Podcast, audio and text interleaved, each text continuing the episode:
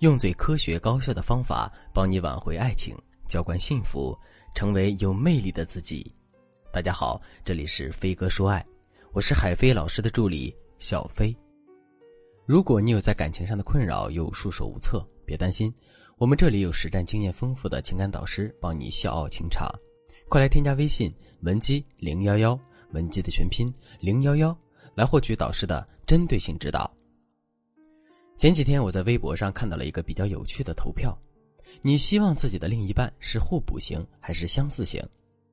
这个不难理解，比如慢性子的互补型就是急性子，相似型那就是另外一个慢吞吞的家伙。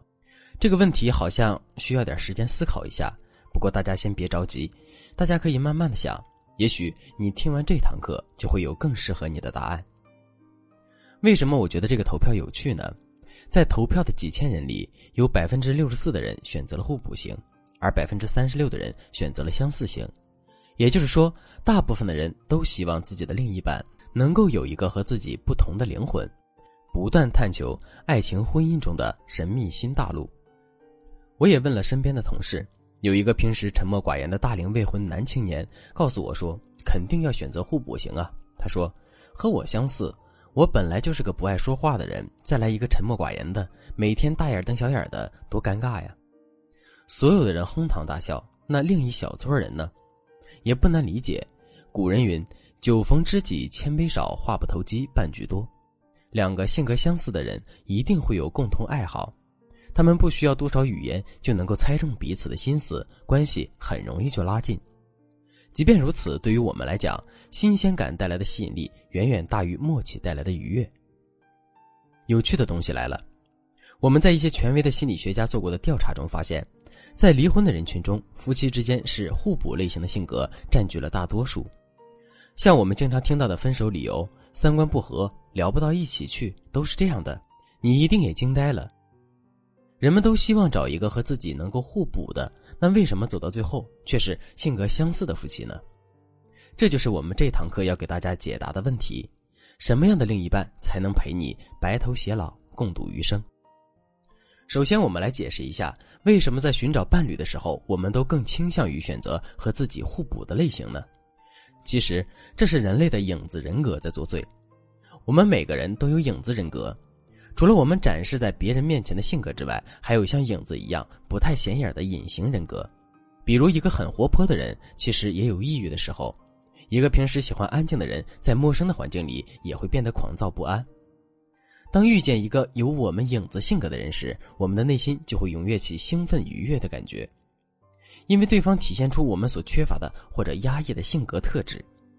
这种现象被称为互补定律。最简单的互补就是异性相吸，男性阳刚，女性阴柔，男女在本质上就是互补的。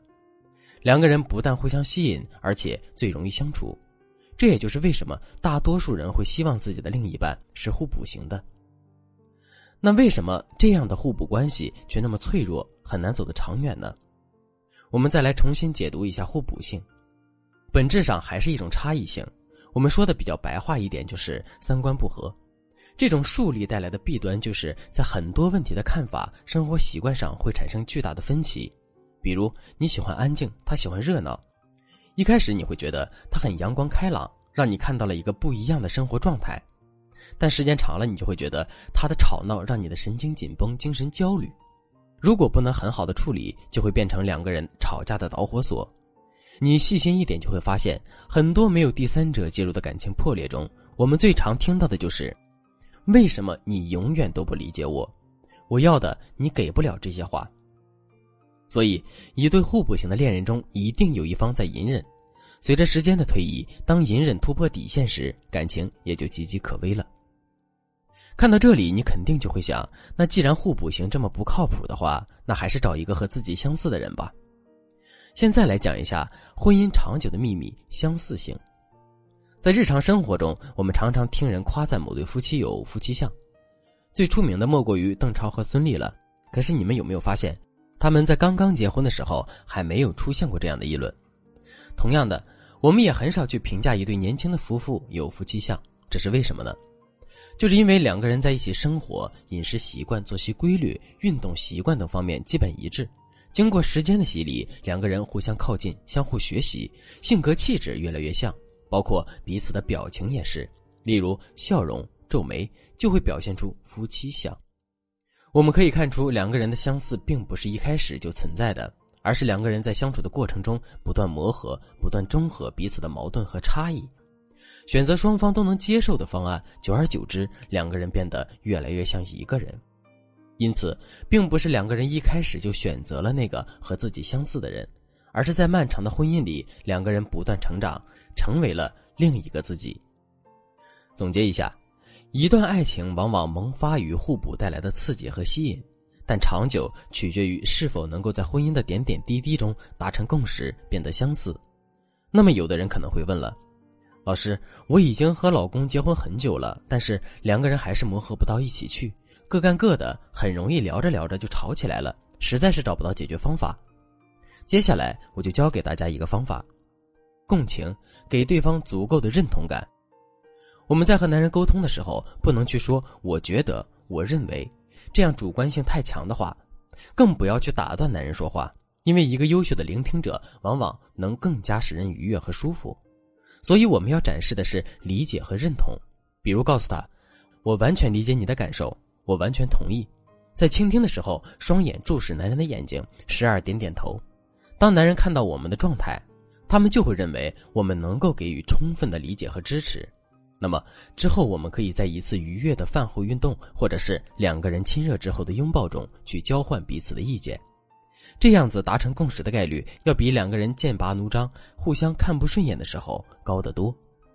当分歧逐渐解决，两个人的关系就会变得更融洽了。精神的舒适是我们在婚姻中最需要的，而这样的改善能够最大程度上的给我们带来舒适感。讲到这里，我相信你对于自己的另一半是相似还是互补，也会有一个更加明智的答案了。如果在婚姻里你们是相似的，因为时间的拉长，彼此没有新鲜和期待，没有争吵，像一潭死水的婚姻又该如何改善呢？